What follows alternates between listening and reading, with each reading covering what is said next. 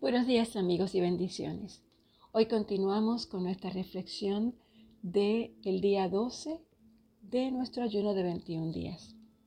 Hasta ahora hemos aprendido que el cristiano tiene la responsabilidad de utilizar la palabra de Dios para controlar sus pensamientos y para hacer que estos estén de acuerdo con la palabra escrita de Dios. Como les prometí ayer, hoy vamos a continuar entendiendo y aprendiendo un poco más sobre las estrategias del enemigo para destruirnos. Ayer nos familiarizamos con los nombres del enemigo y de la forma como él opera para lastimarnos y para dañarnos. Hasta ahora todo va bien, pero hoy espero que hayan leído Efesios 1 durante el día de ayer. Hoy vamos a continuar estudiando sobre el desarrollo de nuestro corazón, de nuestro espíritu, la fortaleza de nuestra vida, para de esta manera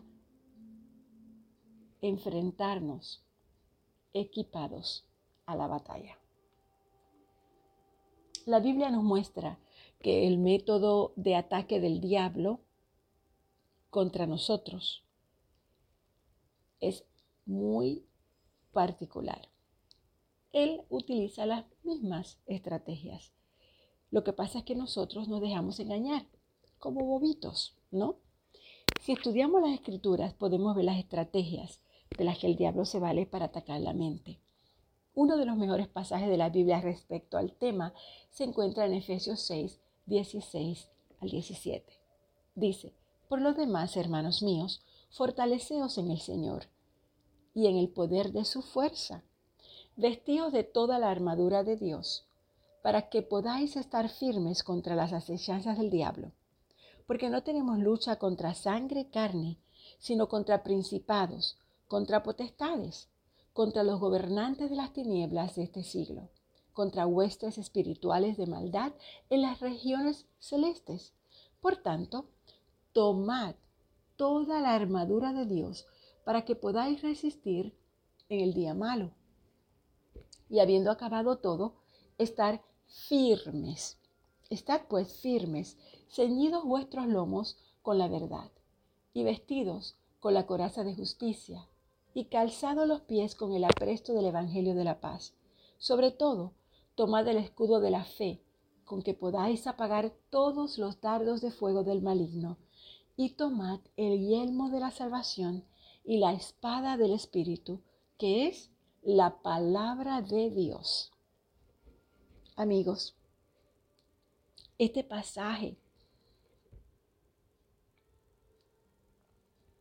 nos muestra varias cosas. Primeramente, primeramente nos muestra que Dios desea que nos pongamos la armadura preparado para que podamos luchar contra los ataques y las acechanzas del enemigo. Él nos ha dado una armadura para luchar contra las acechanzas del diablo. Las acechanzas son unos paradigmas, es decir, esquemas mentales consolidados en el pensamiento de la persona y pensamientos que atacan nuestra vida mental, tratando de llevarnos de una posición de victoria a una posición de fracaso. Pero Dios desea que nos pongamos toda la armadura, la armadura del Señor para que podamos estar firmes contra los paradigmas del diablo. Tenemos que entender el plan del enemigo y no podemos olvidar que el enemigo no es muy creativo. La manera en que nos ataca es la misma manera en la que ha atacado a la humanidad a través de los años. Así que te quiero presentar tres maneras, tres formas principales mediante él, el diablo, ataca a nosotros los seres humanos. Primero que nada, el ataque en el cuerpo físico. Nuestro cuerpo no es nacido de nuevo y por esa simple razón le es fácil seguir las influencias del enemigo. Satanás utiliza los deseos de nuestra carne para desviarnos del plan perfecto de Dios en nuestras vidas. ¿Cómo podemos superar los ataques que el diablo lanza a través de nuestro cuerpo físico? Bueno, la Biblia nos dice y nos instruye a presentar nuestros cuerpos como un sacrificio vivo para el reino de Dios. Dice Romanos 12.1. Así que hermanos, os ruego, por las misericordias de Dios, que presentéis vuestros cuerpos en sacrificio vivo, santo, agradable a Dios, que es vuestro culto racional. Uno de mis um, escritores favoritos cristianos eh, era C.S. Lewis. Él llama a este tipo de ataque la búsqueda de lo ordinario. Con esto quiere decir que el primer ataque que lanza el diablo sobre nosotros es utilizar nuestros apetitos para distraernos de hacer lo que nos da beneficios espirituales. Por eso el apóstol Pablo en dos de sus cartas hace referencia a la importancia de controlar los deseos de nuestra carne y dar mayor importancia a lo que proviene del ámbito espiritual. Porque el ejercicio corporal, esto le dice Pablo a Timoteo, ¿no? Porque el ejercicio corporal para poco es provechoso, pero la piedad para todo aprovecha, pues tiene promesa de esta vida presente y la venidera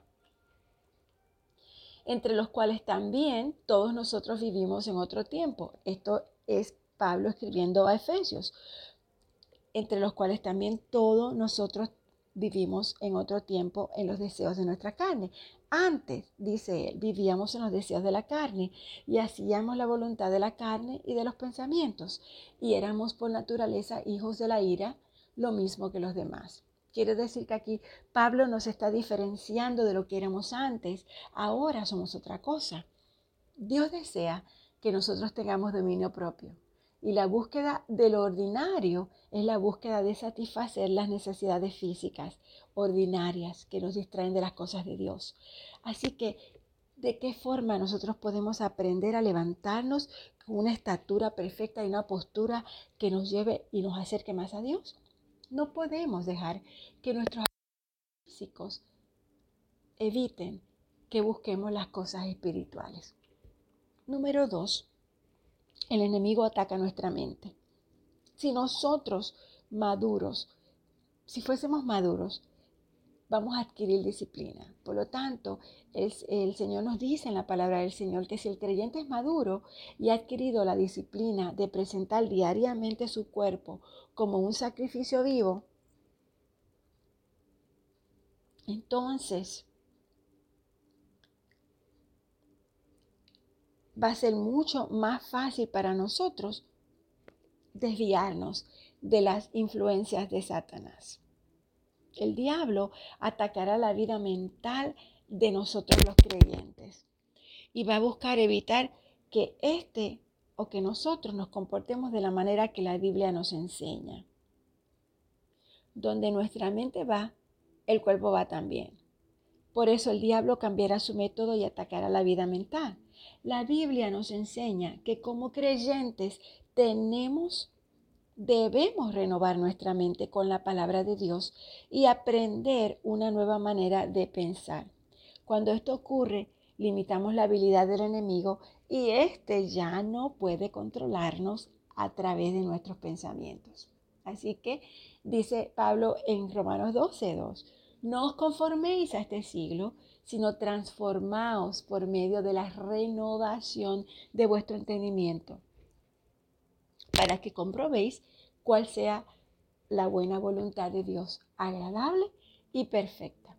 Quiere decir que nosotros tenemos el poder de controlar nuestra mente, porque nos lo dice Dios en la palabra, no la mente controlarnos a nosotros.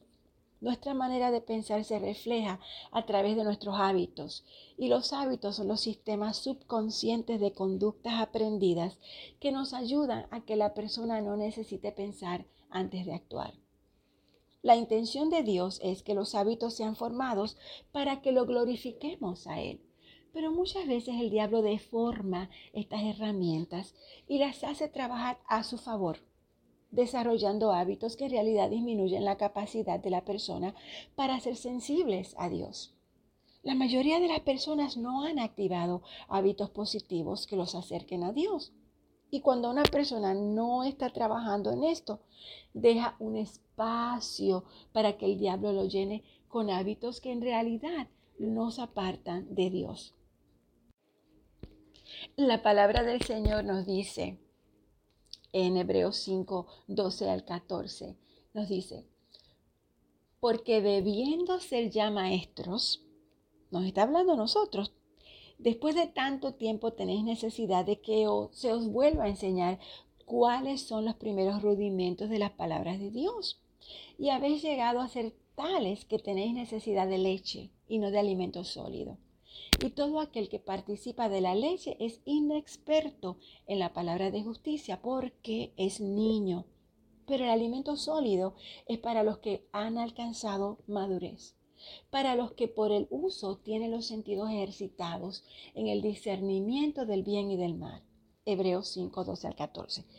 Quiere decir, mi hermano, mi hermana que me estás escuchando, muchas veces nosotros aún estando mucho tiempo en la palabra del Señor, seguimos actuando como niños, como niños en espera de la leche, del biberón. Y ya es tiempo que maduremos, ya es tiempo que podamos entender cuáles son esas acechanzas y esas trampas del enemigo. Una vez que el enemigo nos ha atrapado dentro de un sistema de malos hábitos, a él le es más fácil controlarnos. Tenemos que identificar entre los hábitos que tenemos, o sea, cuáles nos están apartando de Dios y de la casa de Dios, y comenzar a reemplazarlos con hábitos que nos acerquen a Dios, tales como la oración, el estudio de la Biblia, el asistir a la iglesia. Mientras crecemos, tenemos que mantener nuestra mente en las cosas de Dios, sabiendo que el enemigo concentrará su ataque en nuestros pensamientos. Como creyentes, debemos entender su plan de ataque y estar preparados para combatirlo con la palabra de Dios. La última manera en la que el diablo ataca al creyente es viniendo contra su espíritu nacido de nuevo ya que nuestro espíritu ha nacido de nuevo, tiene exactamente los mismos deseos que Dios tiene. Quiere suplir cada necesidad en el mundo. El único problema es que no somos omnipresentes. No podemos estar en varios lugares al mismo tiempo. Por eso, la estrategia del diablo es evitar que hagamos las cosas correctas al empujarnos a hacer demasiadas cosas. La Biblia nos enseña que tenemos que controlar nuestro espíritu para que podamos hacer lo que Dios nos dice en el preciso momento en el que nos dice que lo hagamos. Dice Proverbios 25, 28, como ciudad derribada y sin muro es el hombre cuyo espíritu no tiene rienda. Otra forma de atacarnos en esta área es hacernos creer que dar una imagen externa de espiritualidad es lo único necesario para mostrar que somos cristianos. Cuando una persona parece demostrar externamente que conoce a Dios, pero esto no es manifiesto en su interior, entonces el reino de las tinieblas se complace. Dice la palabra del Señor en Mateo 23, 25 al 28. Dice, ay de vosotros, escribas y fariseos hipócritas, porque limpiáis lo de afuera, lo, lo, de afuera del vaso y del plato, pero por dentro estáis llenos de robo y de injusticia. Fariseo ciego, limpia primero lo de dentro del vaso y del plato, para que también lo de fuera sea limpio. Ay de vosotros, escribas y fariseos hipócritas, porque sois semejantes a sepulcros blanqueados que por fuera, a la verdad, se muestran hermosos, mas por dentro están llenos de huesos de muertos y de toda inmundicia. Así también, vosotros por fuera, a la verdad, os mostráis justos a los hombres, pero por dentro estáis llenos de hipocresía e iniquidad. Wow, cada vez que yo leo este, este versículo, este verso bíblico, me, pone los, los pelos de punta, ¿no? Eh, nos está llamando hipócritas. Jesús les llama hipócritas. Y, les, e, es como que les está mostrando, oye, deja de estar fingiendo algo que no es cierto. Mira cómo actúas, mira lo que haces ante la gente. Sin embargo, por dentro eres un hipócrita, por dentro estás lleno de oscuridad. ¿Cuántos de nosotros mostramos una cara y hacemos otras cosas. ¿Cuántos de nosotros mostramos al mundo una cosa y por dentro somos otra? ¿Sabes que cuando hacemos eso, cuando somos religiosos, cuando nos portamos como puros fariseos, el enemigo le encanta, se complace porque sabe que estamos viviendo en la mentira. Y eso no es agradable a los ojos del Señor. La vida cristiana no es un medio para obtener un fin. La vida cristiana no es un camino a la felicidad. Tampoco es un proyecto de modificación conductual. Ser salvo no es algo que solo se manifiesta en acciones exteriores. También es algo que impacta su ser interior. Básicamente, es una manifestación de cuán importante es Jesús para usted y cuánto tiempo usted pasa con Él cuando la verdadera realidad del conocimiento de Dios está dentro de nosotros. Entonces las manifestaciones exteriores son solamente el producto del conocer a Dios. Es posible hacer todas las cosas correctamente, ser una buena persona, ir a la iglesia los domingos y no conocer a Dios, estar perdido. Entonces, buscar a Jesús es la principal ocupación de tu vida. Vuelvo y te pregunto, ¿estás buscando a Jesús como la primera ocupación de tu vida? Porque si no es así, entonces Satanás está teniendo resultados con esta estrategia engañosa, evitando que tu espíritu nacido de nuevo se desarrolle plenamente. ¿Cuál es la aplicación que vamos a hacer? Número uno, vamos a examinarnos hoy. ¿Cómo está usando Satanás tu cuerpo físico para atacarte? Número dos, quiero que identifiques entre los hábitos que tienes cuáles, los, cuáles te están apartando de Dios. ¿Qué hábitos puede, estás adoptando para acercarte a Dios? Número tres, busca a Jesús. Pregúntate a ti mismo, ¿estás buscando a Jesús en la principal ocupación de tu vida? Porque si no es así, ¿cuál tú crees que es la razón y que puede hacer para que cambies? ¿Qué puedes hacer para cambiar? Si Jesús no es la principal ocupación de tu vida. Oremos. Padre, te damos gracias por este día. Te damos gracias por esta meditación, porque nos está confrontando cada día con nuestro corazón. Señor, yo te pido que en el día de hoy te reveles. En el día de hoy nos reveles claramente, mi Dios, cómo está nuestro corazón cuál es nuestra vida, qué hábitos hemos desarrollado, cómo nos estamos alejando y cuál es la principal ocupación de nuestra vida. Revela, mi Dios, todo aquello que nos separa de ti, porque te necesitamos, Señor. Te necesitamos, mi Dios, y queremos ser fuertes en nuestro espíritu. Queremos tener una postura llena de ti. En nombre de Jesús. Amén. Hasta mañana.